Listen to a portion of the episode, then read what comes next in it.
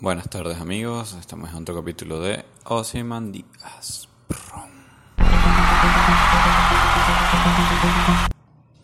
Bueno, bueno, espero que estén bien. Eh, tengo un montón de tiempo que no pero es porque he tenido que hacer un millón de cosas.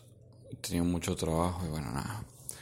El 2020 ha empezado con todo, eso es lo bueno, y hay buenas noticias por ahí y no tan buenas, claramente. El día de hoy vamos a hablar de el, este virus que está en, en China y, bueno, y propagándose por todo el mundo, eh, conocido como el coronavirus en, de Wuhan, que es donde la, la, provincia de China donde dio inicio. Vamos a hablar un poco de él y de todas las plagas que se han dado a lo largo de la historia en los años 20. Es algo medio apocalíptico, ¿no? Pero nada, me pareció muy interesante. Y nada, bueno, vamos a empezar. Este, ¿qué es el, qué es el coronavirus? Los coronavirus son una familia de virus que se descubrió en la década de los 60. En realidad, este, tienen mucho que ver con los resfriados y en su mayoría no son peligrosos. De hecho, la mayoría de personas que contraen en algún momento de su vida coronavirus eh, generalmente lo hacen en su infancia y normalmente en, en épocas como de otoño e invierno. Pero se pueden adquirir durante todo el año. El coronavirus debe su nombre al aspecto que se presenta, ya que es muy parecido a una corona o a un halo. Esto claramente es dentro de un, microscopio, ¿no? En los últimos años se han, descrito, tres brotes epidémicos importantes causados por coronavirus. El primero, por sus siglas, es SRAS-CoV. El síndrome respiratorio agudo y grave se inició en noviembre de 2002 en China, afectó a más de 8.000 personas en 37 países y provocó 700 muertes. Tata China Again. Esa gente es asquerosa de pana, pero vamos a dejarlo ir. Eh, la mortalidad de esa rama del coronavirus eh, se cifró aproximadamente el 10%. Teniendo baja. O sea, si se enfermaron 8.000 personas y solo murió el 10%, eh, no fue mortal. Otro, otro brote del coronavirus sería el en sus siglas MERS-CoV. El coronavirus causante del síndrome respiratorio de Oriente Medio fue detectado por primera vez en 2012 en Arabia Saudita. Se han notificado hasta octubre de 2019, o sea, sigue, vigente ese virus, más de 2.400 casos de infección en distintos países con más de 800 muertes. Eh, la letalidad de esta rama sería el 35%, es altísima comparado con el otro. Y ha perdurado muchísimo más en el tiempo. El, a finales de diciembre de 2019 se notificaron los primeros casos de un nuevo brote de coronavirus en la ciudad de Wuhan, como ya les comentaba, perdón. Desde entonces el goteo de nuevos infectados ha sido continuo. Este no parece ser tan grave como el primero, como es el RAS, ni tan letal como el MERS, como el que está en Oriente Medio, ¿no? Eh, hay personas infectadas en varios países, pero es poco probable que, el virus prospere en, en algunos países. Dan el ejemplo de España. Por ejemplo, eso lo dice la Sociedad Española de Medicina. Eh, las causas del coronavirus. Las causas. Se transmiten de forma limitada entre humanos, pero hasta la fecha se desconoce el origen del virus. En todo caso, se sabe que ciertos animales, como los murciélagos, actúan como reservorios del virus. ustedes podrán haber visto de una foto de un murciélago dentro de una sopa, bueno, dos. Pero eso es algo que comen los chinos. Y dicen que el virus se originó en un mercado donde hay muchos animales vivos. Este. En cuanto, por ejemplo, el Oriente Medio, es probable que los camellos sean un importante reservorio para este tipo de coronavirus y una fuente animal de infección en los seres humanos. Pobres camellos, los camellos son muy de Pero bueno. En general, los síntomas principales de las infecciones por coronavirus suelen ser secreción y goteo nasal, tos, fatiga, dolor de garganta y cabeza, fiebre, escalofrío, dificultad para respirar, y nada, es como una, gripe con drogas, esto, una gripe con coñazos. Eh, aquí en Argentina usualmente las gripes son así, las gripes no vienen solas. Mm, no hay, en, temas de prevención, no hay una, no hay una vacuna disponible actualmente. Eh, no hay que mantener una higiene básica, es la forma, hay que evitar lugares públicos, bueno, en los países donde ya hayan casos, ¿no? Aquí yo venía en el subte y había un montón de gente tosiendo y me dio demasiado asco, me topé la boca. En China ya hay un montón de gente con tapabocas, obviamente. Eh, no, estar en contacto con personas infectadas, todo se transmite a través del aire, de hecho te puede entrar hasta por los ojos el virus, o sea, boca, nariz, ojos, la vaina es terrible. Y nada, las cifras en China, que a día de hoy eran, eran creo que 80 muertos, si no me equivoco, ya hay casos en Estados Unidos. En Estados Unidos atienden a las personas infectadas con robots, pues no se propaga, así que bueno, los yankees claramente van a sobrevivir al virus. En, en China, creo que en Europa, no sé si casos. Eh, pero nada, China es como el foco del problema, ¿no? Básicamente. No parece una pandemia mundial que nos va a matar a todos. Da miedo, no, obvio, pero no, no lo veo tan grave. Eh. El diagnóstico para determinar si el malestar sufre un paciente por no un simple resfriado en coronavirus médico puede realizarse con cultivo de nariz y garganta. yo en verdad espero que ninguno de ustedes les toque que hacerse esa porque es una paja ir a un hospital para ver eso. Pero. Pero nada, hay que bancárnoslas, hay que esperar que pasen. Hay, hay mucho. Como murmullo en las redes sociales de que, bueno, como, China es un régimen comunista, tal vez no sean 5.000 afectados, sino, no sé, 100.000 y los tipos quieran ocultarlo. Esperemos que no, honestamente.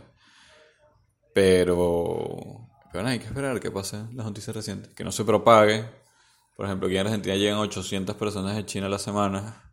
Se ponen a imaginar es mi estado actual de, de crisis nerviosa. Pero, y que el virus, no sé, no sea lo suficientemente fuerte como para sobrevivir en todo el mundo. Eh, pero no, la supervivencia del paciente dependerá del tipo de coronavirus contraído. Los coronavirus de resfriados tienen tasas muy altas de recuperación y prácticamente todos los afectados consiguen vencer el virus en los pocos días, que podemos llamar tipo de gripe. Los del primer virus, los del 2002, se superaban en la mayoría de los casos, aunque entre el 9 y el 12% de los casos ocasionan la muerte del paciente. En MERS, es lo que les decía, el 36% de las personas eh, murió y aún es pronto para determinar la tasa de mortalidad del coronavirus de Wuhan, pero parece inferior a la de los anteriores. Gracias a Dios. Eh, China ha tomado unas medidas increíbles, está construyendo un hospital para mil personas en tiempo récord, vi como un millón de máquinas de, excavación y para mover tierra. Y nada, como se están ocupando. Así que tengamos oh, fe de que eso no, no prosperará. Les voy a comentar otra cosita que, que vi, me pareció interesante, que es en la, en, la en la segunda década de cada siglo hay una enfermedad que ataca a un, cúmulo muy grande de población a nivel mundial. Y nada, les, les voy a dar los ejemplos y, y nada, que nos haga pensar de, de que va, que siempre en los años 20 de los siglos pase algo. Tal vez control natal natural, tal vez control natal promovido por, por estados, guerras biológicas, no sé. Obviamente, en la primera que les voy a nombrar, que es la peste negra en 1320, no fue una guerra biológica, pero bueno, los tiempos han cambiado. Bueno, la peste negra en 1320 fue conocida en una primera instancia como la peste bubónica, para luego quedar registrada como el nombre de la peste negra. Apareció por primera vez en Mongolia, causando una gran cantidad de fallecidos, pero su etapa más compleja se vivió cuando se expandió por Europa, matando un total de mil millones, eh, de mil, wow, toda la población mundial, de 100 millones de personas entre Asia, Europa y África. Esta enfermedad era transmitida por pulgas transportadas por roedores que causó que la transmisión de, de persona en persona se produjera por ectoparásitos humanos, como los piojos del cuerpo y las pulgas. Los síntomas de esta enfermedad eran los siguientes: dolores de cabeza, escalofríos, fiebre, inflamación, ganglios linfáticos, lenguas color blanquecino, manchas negras y moradas en la feta y causando finalmente la muerte luego de una semana. Eh, como no sé si alguna vez vieron Ratatouille, pero en Ratatouille hablan de la peste bubónica. Que todo el mundo odiaba las ratas, pero en realidad no era la rata, era la pulga de la rata. Y bueno, es el, era el siglo XIV.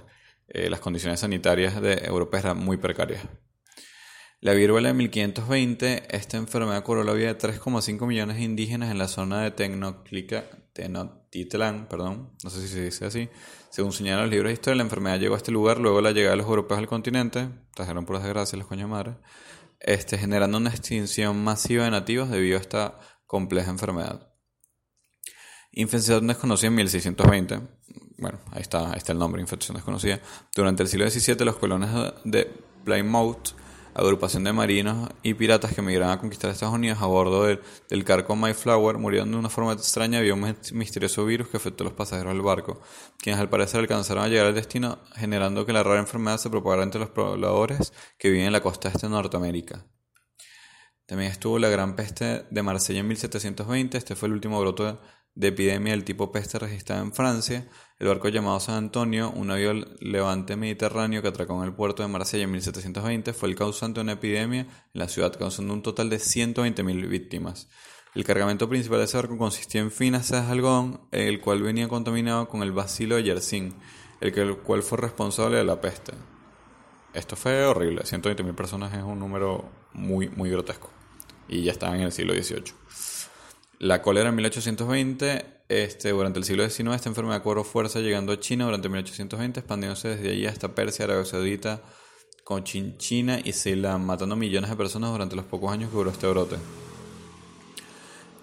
Y el último que tenemos data es la peste neumónica de 1920. Esta enfermedad causó miles de muertos en China y su desarrollo máximo fue entre los años 1920 y 1922, afectando la zona de Manchuria Ubicada al noreste del país, esta enfermedad genera trastornos complejos respiratorios, causando la muerte de los afectados debido a la falta de implementos para ser atendidos. China está en repentinas ocasiones con, el tema de, de, las enfermedades y bueno, y, Europa, claramente. Eh, nada, no sé, no sé si es casualidad o no, tal vez, esto fue un artículo que leí y me llamó mucho la atención. Tal vez no es que sea casualidad, pero bueno, buscaron como los ejemplos de esos años, específicamente los años 20 pero siempre está en todo este tema de teorías conspirativas, de, que, bueno, nada, que el, que el mundo tiene demasiadas personas, o sea, nos, multiplicamos mucho más rápido de lo que generamos alimentos. Esto sería la, la teoría de Malthus. Está hablando en Twitter de esto, por cierto. Eh, que, que, los estados crean enfermedades y matan a, no sé, un grupo de, de personas grandes por X o Z y después sueltan la vacuna, la hacen control natal, qué sé yo, no sé. Pero nada, me llamó la atención y, quería compartirlo con ustedes. Espero les haya gustado y nada, nos estamos escuchando próximamente. Saludos.